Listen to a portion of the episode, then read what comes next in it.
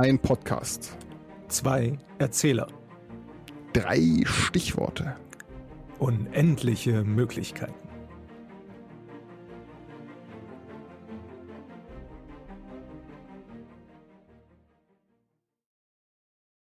Kein, äh, ja. Genau. Und überhaupt. Und uns sowieso. Und dann auch noch das andere. Also nein, also würden, würden wir nie tun. Auf gar keinen Fall. Also nie, niemals, nein, also wirklich nicht. Aber was wir tun würden, ist erstmal Hallo und willkommen zur Folge 3 zu sagen, liebe Zuhörerinnen und auch Zuhörer. Hallo, hallo, hallo. Und hallo auch, lieber Alex. Hallo, lieber Markus. Schön, dich zu hören, lieber Alex. Hatten wir es nicht am Anfang der ersten Folge? ich ich finde, das könnte mal so ein Running Gag werden, aber okay, du hast So ihn kaputt schön- gemacht. ja, ja, das ist, Danke. Alles, alles ja. kaputt gemacht. Jetzt müssen wir wieder von vorne anfangen. Los. Oh nein, das- das tut neues, mir leid. Neues Recording hier. Nein, Es- nein, es- nein, nein, Es, es tut mir, es tut mir so leid. nein, das glaubst du nicht. Pah. Nie werde ich ernst genommen. Ja, das ist Ja, auch schwierig, Auch, ich weiß. Das, was, was soll ich da jetzt sagen? Das, Ja, ja, ja. ich nehme ich nehm dich auf, auf, also alle wichtigen Fragen, die du stellst, nehme ich immer sehr, sehr ernst. Ha, Habe ich schon mal wichtige Fragen gestellt? Jetzt, jetzt wird es schwierig. Äh, doch, doch. Ständig. Zum, zum Beispiel, zum Beispiel äh, äh, welche, welche Begriffe Oh, du, Begriffe. du, für, mich- du für mich hast. Begriffe. Oh ja, jetzt, jetzt geht's schon los. Denn jetzt müssen wir gerade ganz spontan sein, weil wir uns sehr spontan hier versammelt haben für eine weitere Folge unseres lieben Podcasts. Denn der liebe Alex verlässt mich für eine Weile und wir haben uns dazu entschieden, deshalb den Rhythmus ein bisschen zu verlängern. Also ihr genießt uns aktuell in einem zweiwöchigen Rhythmus. Also erwartet dann nicht sofort am nächsten Freitag die nächste Folge, sondern ihr müsst einfach euch eine weitere Woche gedulden. Aber Vorfreude ist ja meistens die schönste Freude. Genau. Und in der Zeit ähm, finde ich jetzt, glaube ich, drei Begriffe in einem wunderschönen, abgefuckten, schon abgelesenen Buch, was ich hier vor mir habe. Und der erste Begriff ist ehrwürdig.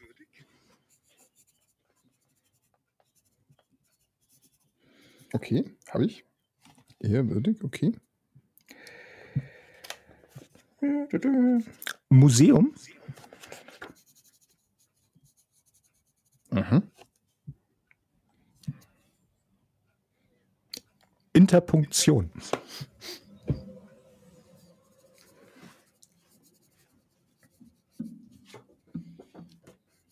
Okay. Ähm. Ja, ich habe für dich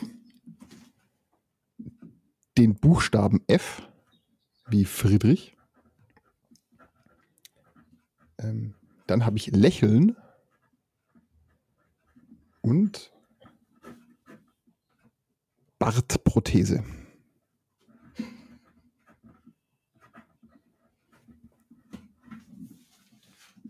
Es läuft alles auf ein Walross hinaus. Aber, aber ein sehr freundliches Walross, denn es lächelt. Jawohl, ja. Wieder jeweils drei wundervolle Begrifflichkeiten. Absolut. Und wir finden uns wieder in einem Podcast mit zwei Erzählern. Jeweils drei Begriffen. Und eine Geschichte, die sich im Moment gerade ganz schön zuspitzt. Wo waren wir denn, Markus, beim letzten Mal? Uh, wo waren wir denn stehen geblieben? Fred und Paul haben sich auf den Weg gemacht in die Ruinen der längst vergessenen und vergangenen Stadt auf der Suche nach der Fiole, die sie für ihren Auftraggeber Papa Bär nun organisieren sollen. Sie sind tief hinab, viel tiefer, als sie eigentlich wollten, hinab in die Überreste des betongernen Skelettes des ehemaligen Wolkenkratzers hinabgestiegen, um an ihre Beute zu kommen. Und eigentlich die, den längsten Weg lief alles gut für unsere zwei Sturmreiter. Bis sie nun das Tribe, den Stamm gefunden haben und sich entschlossen haben, leise und still hindurchzuschleichen, um eben nicht Aufmerksamkeit auf sich zu legen. Das mit der Aufmerksamkeit nicht erregen hat leider nicht funktioniert, denn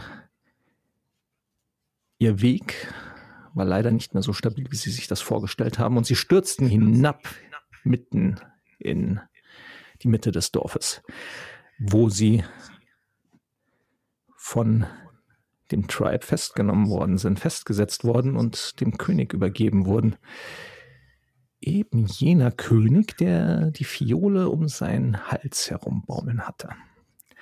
Und in einer sehr waghalsigen und wagmutigen Aktion gelang es den beiden, mit einem umgebauten Toaster sich aus eben jener Situation hinauszuwinden und dem König die Fiole zu entreißen. Jetzt sind unsere zwei Abenteuer auf der Flucht. Sie haben es zurückgeschafft ins Wasser und machen sich verzweifelt auf dem Weg wieder hinauf hoch zu ihrem Wolkenschiff, ihrem Wolkenmobil. Das ist der Plan. Wir, hm. wir, müssen schneller sein. Sie holen uns sonst noch ein. Keucht Paul, während Fred aber die ganze Arbeit macht. Fred fragt sich, warum, warum keucht denn Paul so sehr, wenn er eben eh nur auf dem Rücken hängt? Aber eigentlich hat Fred gar keine Zeit, da groß drüber nachzudenken, denn er ist immer noch damit beschäftigt, links und rechts zu springen, aus dem Weg zu hüpfen, nach zuschnappenden Klauen Ausschau zu halten, denen es auszuweichen gilt, um in der wirklich weit, weit ins fast ferne gerückte äh, kühle Becken zu kommen, was ihnen den, den Ausgang verspricht. Denn bei dieser, bei dieser Dunkelheit, die fast alles zu, zu umschließen scheint, ist es unmöglich, in dieser Hektik ähm, noch nach einem anderen Ausgang zu suchen. Also bleibt ihnen nur die Möglichkeit, dort hinaus zu fliehen, wo sie hereingekommen sind.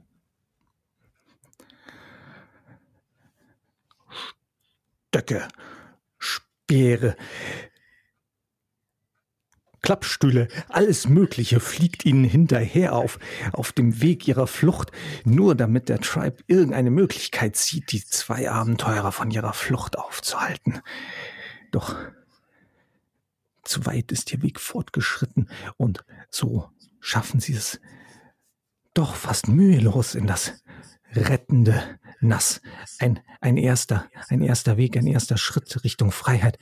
Doch da hört man hinter den Zweien schon, wie kleine hm, Boote ins Wasser gelassen werden und der Tribe sich weiter hinter ihnen auf den Weg macht. Jetzt haben die auch noch Boote. Schwimm schneller. das ist gar nicht so wichtig, denn in dem Moment, also ruft Paul das mit der Wichtigkeit. Fred hingegen scheint das sehr, sehr wichtig zu sein, ähm, wenn wenn sie auch auf dem Wasser verfolgt werden. Aber genau wie Fred den, den vollen Galopp an Land übernommen hat, übernimmt jetzt Paul die Führung. Ähm, Fred hängt sich einfach an, an Paul dran und Paul mit, mit mächtigen Stößen seiner, seiner Schwimmarme und auch durch einen, einen Ausstoß von noch mehr Tinte ähm, heraus aus seinem eigenen Körper, die das ohnehin schon schwarze Wasser noch schwärzer trüben würde, ähm, gelingt es den beiden hinabzutauchen, ein, ein Stückchen weit und den, den Ausstieg oder den, den Einlass in den Schacht zu finden, in dem sie auch hineingekommen sind. Diesen Schacht schwimmt Paul so schnell es kann mit mächtigen Schüben und Stößen wieder hinauf, bis sie das, die Wasseroberfläche in dem Schacht erreicht haben. Und genau in diesem Moment gibt es ein unglaublich lautes, metallenes Krachen und Knirschen. Und der erste, der erste Speer wird hindurchgestoßen durch die dünne Metallwand, genau zwischen Paul und Fred hindurch und durchbohrt sogar auf der anderen Seite die Metallwand. Es kracht noch einmal und noch einmal und ein drittes Mal und ein viertes und fünftes. Und immer mehr Speere werden hineingestoßen in diesen, in diesen dünnen Metallschacht. Und die beiden klettern so schnell sie irgendwie können, während sie den, den einschlagenden Projektilen ausweichen, die ihr sich den Weg nach oben versuchen zu versperren und sie aufzuspießen. Einen Vorteil haben die Speere ja. Denn unser Freund, der Waschbär, hätte ja sonst tatsächlich ein Problem im Gegensatz zu Paul, der sich mit seinen Saugnäpfen einfach an das Metall floppen kann, um sich den Weg nach oben zu erarbeiten. Doch für unseren armen Waschbär wäre es ohne Saugnäpfe ziemlich schwer geworden, die, die, die Luftschleuse wieder nach oben zu kommen. Doch durch das Geschenk, was ihn so unerwartet gemacht worden ist, eigentlich ein Geschenk, was sie aufspießen sollte, hat er jetzt eine Möglichkeit, eine sich über die Speere nach oben zu hangeln, fast wie eine Leiter, gelangt er geschwind und behende neben seinem Freund hinauf in die hoffentlich erwartete Sicherheit des oberen Stockwerks. Oh mein Gott, wir, ha wir, wir haben es geschafft, oder? Naja, schon irgendwie, aber also noch sind wir hier nicht raus. Denn, also, ich glaube ja, wir haben viel, viel zu lange gebraucht da unten drin. Was sagt denn, was sagt denn der Zeitmesser? Wann, wann ist denn der, der, der Sturm? Ist, ist da draußen schon, schon ein Sturm? Wir haben ja auch kein Fenster. Während die beiden weiter hinaufklettert, versucht der Waschbär noch einmal in seinen Beutel zu fassen, um den Zeitmesser heraus zu ziehen, aber von der Anstrengung schwitzig gewordene Pfoten plus die Feuchtigkeit und Nässe, die noch an ihm klebt, haben das alles sehr, sehr rutschig werden lassen. Und genau in dem Moment, als er den Zeitmesser aus dem Beutel herauskramt, verliert er ihn. Er versucht ihn noch hinterher zu greifen, aber er fällt polternd und tosend in die schwarze Tiefe. Oh nein, oh nein, ich dummer Waschbär. Äh, ich glaube, wir haben keine Zeit mehr. Dann, dann sollten wir uns jetzt beeilen. Komm schon. Wir müssen schneller klettern.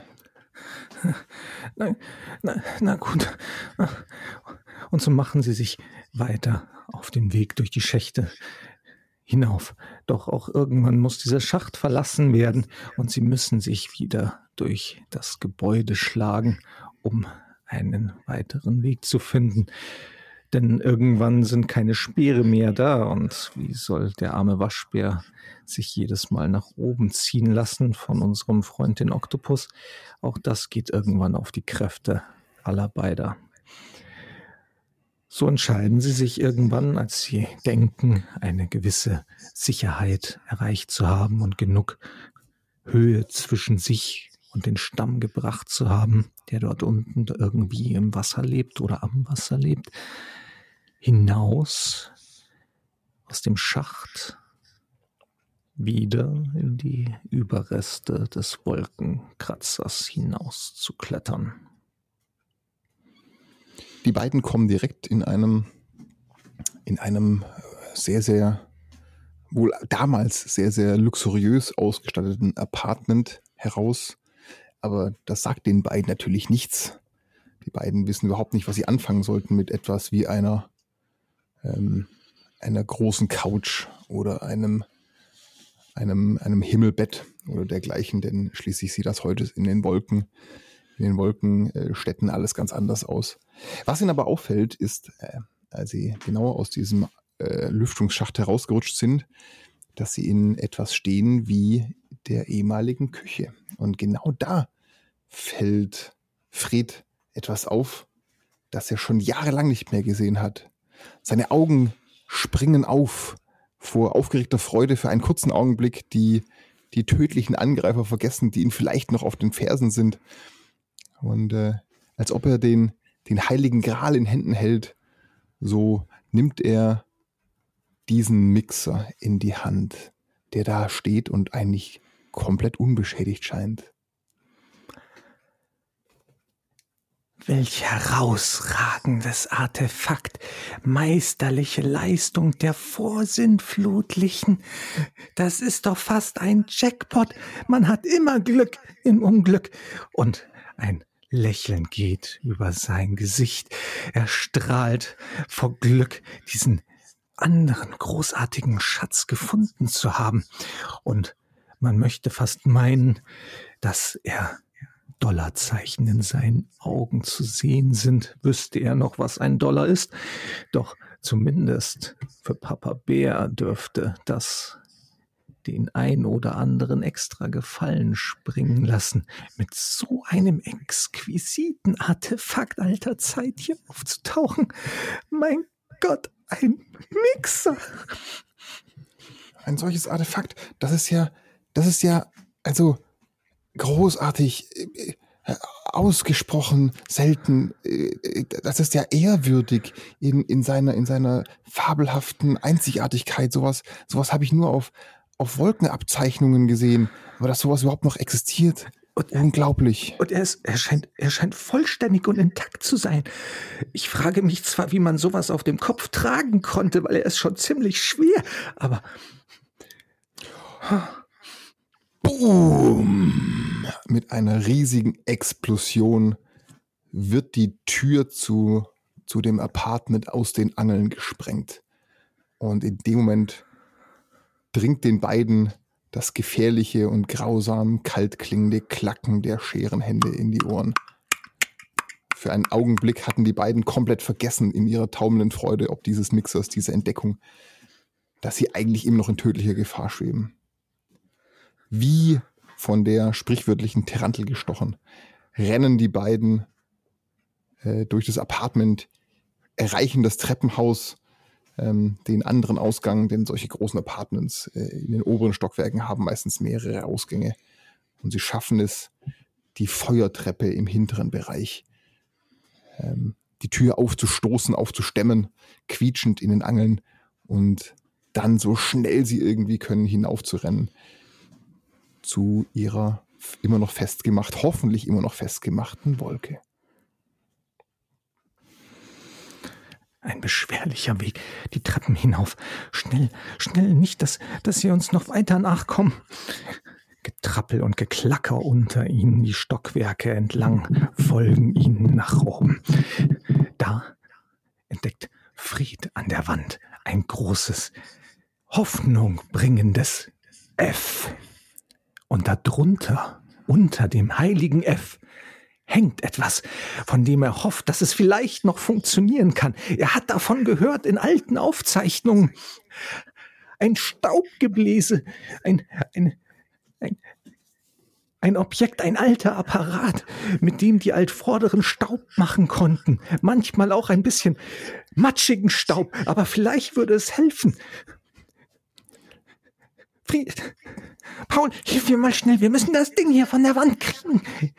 Was, wir haben jetzt keine Zeit mehr dafür. Die sind nein, direkt hinter nein, uns. Nein, die sind höchstens ich, ein Stockwerk unter Ich habe einen Plan. Wir müssen das Ding nur hier unten der Wand kriegen. Oh, bei, bei der großen Sturmwolke. Äh. Und so machen sich die zwei daran, eben jenes Objekt, das heilige F von der Wand zu holen. Ist ein lautes Klacken und dann ein leichtes Schaben von Plastik auf Metall, bis mit einem großen Zischen der gesamte, der gesamte Flur, der gesamte Gang des, der Feuertreppe in einer weißen, dichten Wolke verschwindet. Das ist ja, das ist ja ein Wolkenmacher! schreit Paul völlig aufgeregt. Das, das ist fantastisch. Endlich habe ich es mal mit eigenen Augen sehen können, wie dieser Apparat funktioniert. Und Fried guckt seinen Freund an und muss schallend lang anfangen zu lachen, denn etwas von dem ausgeblasenen Schaum hat sich über Pauls Schnabel gelegt. Du, du siehst ja aus, als ob du eine Bartprothese tragen würdest. Für einen kurzen Augenblick nicht verstehend, warum sein Freund im Angesicht des Todes hier so panikartig anfängt äh, zu kichern und zu lachen, ähm, wird ihm aber direkt klar, dass wahrscheinlich dieser Anblick von, von weißem Schaum um seinem Mund herum sehr, sehr, sehr, sehr lustig aussehen muss.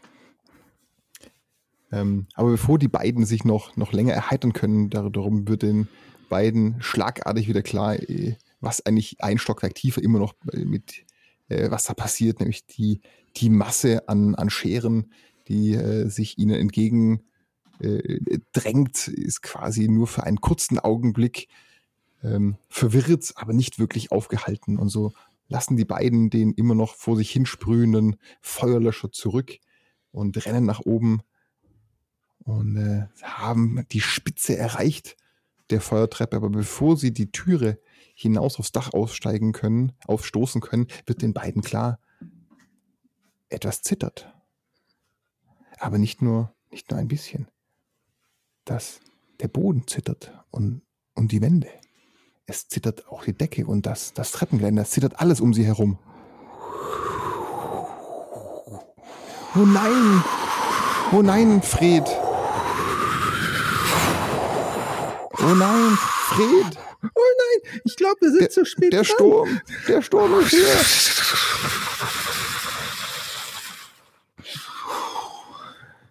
Die beiden schaffen es gerade so mit vereinten Kräften, die, die Türe aufs Dach aufzustoßen, aufzudrücken gegen den schlimm, grausam, stark blasenden Wind, der voll ist mit rotem Staub. Die beiden müssen mehr tasten und sich am Boden festkrallen, als jetzt noch zu laufen und zu rennen, ähm, um hinüberzukommen zu ihrer Wolke, die sie nicht sehen können, obwohl sie nur einige Meter entfernt angebunden war. Fragen sich beide, sind denn haben denn die Laien noch gehalten? Ist die Wolke noch da? Und ja, direkt als sie das Netz erreichen, schauen sie nach oben. Vom Sturm hin und her gedrückt, weht die Wolke im Wind. Halleluja, mit letzten Kräften ziehen sich die beiden das Netz hinauf und mit einer, mit einer Machete oder mit einem scharfen Messer eher für für den Oktopus ist es aber eine Machete. Durchtrennt er die Taue und die Wolke hui, schwebt hinauf. Geschüttelt und gerüttelt werden Fred und Paul durch den Sturm. Es ist so schwer zu navigieren, es ist so schwer, den Kurs zu halten in diesem Sturm, den sie doch so gehofft hatten, nicht hineinzukommen. Werden Sie es aus dem Sturm schaffen?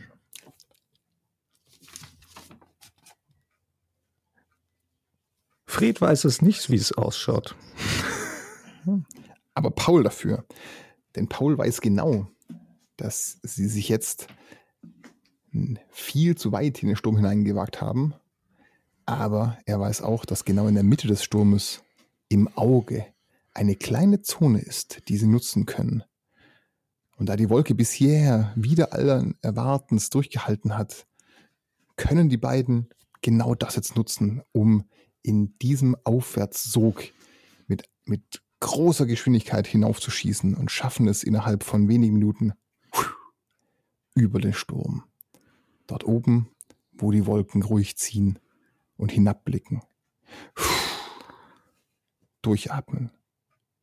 Und genau in diesem Moment fällt den beiden ein, hey, wir haben alles geschafft, was wir wollten. Wir haben die Fiole, die Fred mit zitternden Pfoten aus seinem Beutel herauszieht.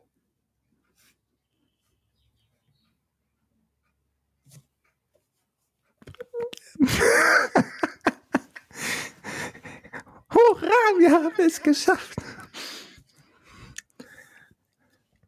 Ja, das haben wir. Können wir jetzt die Fiole mal kurz anschauen? Ich weiß immer noch nicht, was, was da eigentlich drin sein soll. Fred hat die Fiole in den Händen und hält sie hinüber zu Paul, damit er sie genau inspizieren kann. Da weiten sich Pauls Augen und er sagt, siehst, siehst du diese Inschrift? Siehst, siehst du diese, diese, diese Zeichen hier? Das ist ganz eindeutig. Das ist ganz eindeutig ein Artefakt, nicht nur aus der, aus der alten Zeit, sondern sogar noch aus der Zeit davor. Hier in der, mit der Interpunktion ähm, ist es ganz klar zu erkennen. Das ist, das ist, ich sage dir, das, das können wir Papa Bär nicht, Bär nicht geben. Das, das gehört in ein Museum. Was die zwei dort gefunden haben, Das erfahren wir hoffentlich in der nächsten Folge. Von Die Weltenbauer.